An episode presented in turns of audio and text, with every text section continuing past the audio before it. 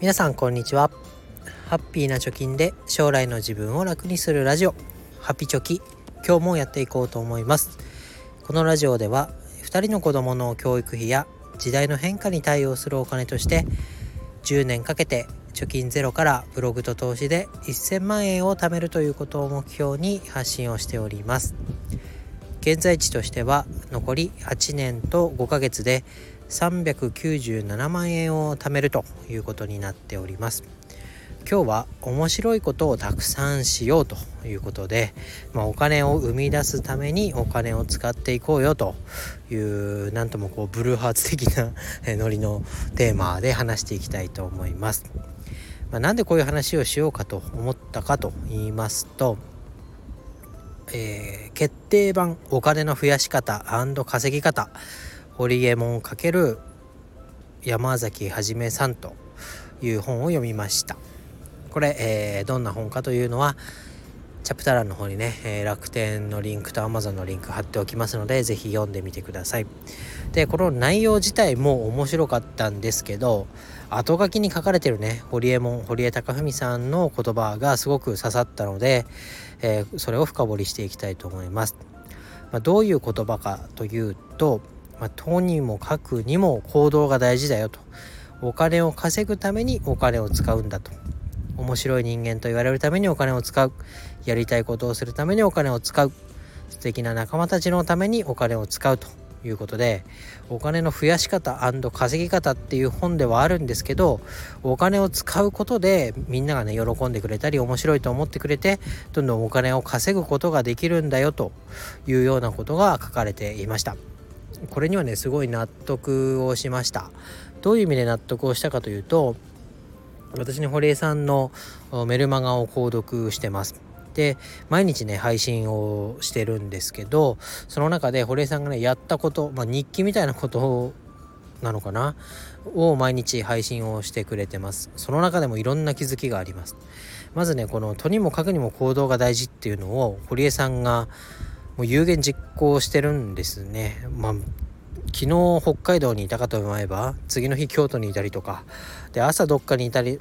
と朝いる場所と夜いる場所が違うなんてことはザラでで今ね飲食店事業和牛マフィアみたいなのやってますからそういう事業新しい取り組みあとは宇宙事業とかいろんなことをねいっぱい堀江さんやってます。でそれが毎日ね積み重なってお金をいろんなところで使ってるんだと思うんですけどそのお金がお金を使った以上にお金を稼いでるっていうのが堀江さんの生き方というか行動っていうのをメルマガを通して感じることができます。でお金をね使うことでお金を稼ぐで面白い人間と言われるためにお金を使うということをまさにこう体現しているなというふうに思います。でそれね一般的にはまあ我々のねサラリーマンは無理でしょとか堀江さんはバリタリティがあるからできるんでしょみたいなこともね、ね、言われると思いますけれどもまあそれも一部あると思います。しかしやっぱり行動する自分が動くっていうのとあとは動いた移動距離がお金につながってるなみたいな気がします。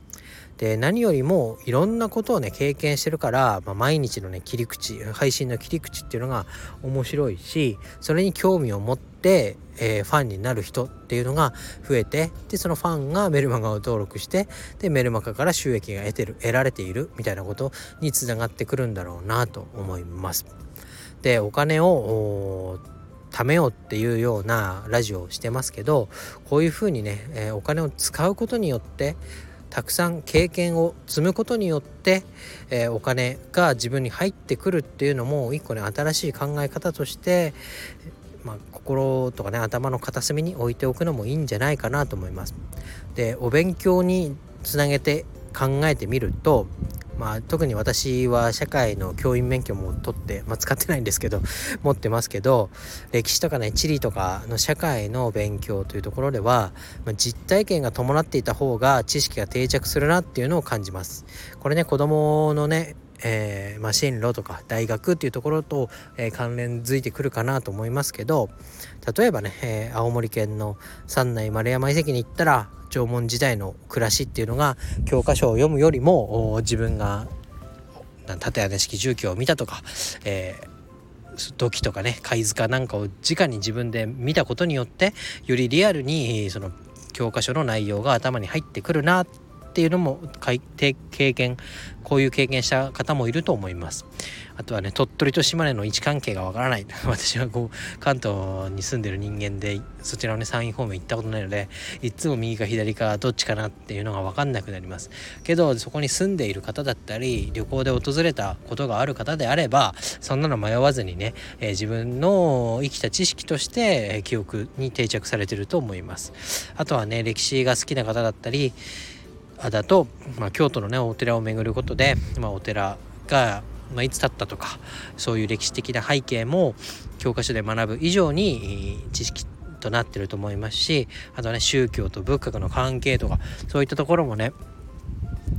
なんかこう教科書を読んでただ暗記するっていうところよりはあ知識として染みついていきやすいんじゃないかなと思います。よくね大学の時友達とねバスに乗って いろんなお寺回りましたけどそういう体験もねお金を使うことによってただあなんだ学問として学ぶ以上のね、えー、いろんなこう付加価値みたいなのが体験によって得られるんじゃないかなと。まあそういう経験されてる方いっぱいいると思いますけどただただこうなんだ自学、えー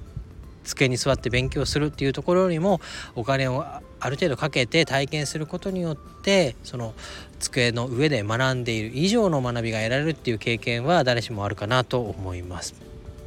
で実際に自分がね体験したことで現実味を持って知識を得られているよっていうようなこともお金を使うっていうことにつながってくるのかなと感じます。でねスティーブ・ジョブズのね、まあ、有名なコネクティング・ドッツみたいなね、えー、ドットとなるいろんな経験をしてるとある時にねピッとその点と点がつながってああの時全く関係ないような知識を勉強してたと思ってたけどあここでつながってくるんだなみたいな経験っていうのもあるかなと思います。で与えられた時間の中でお金を稼ぐのと使うっていうこと。これはねどっちかに偏りすぎてもダメですし、まあ、使いすぎたらね使うものがなくなるっていうようなこともあってとてもバランスは難しいですよね。だけど、まあ、堀江さんのようにお金を生み出すためにお金を使うっていう考え方があるっていうこと。また堀江さんのように実際にやっている人がいるよっていうのも頭に入れといたら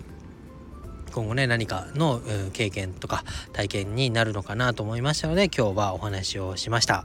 えー、でこの決定版お金の増やし方稼ぎ方というところでは、まあ、投資の入門的な内容であったりあとはどういうふうにね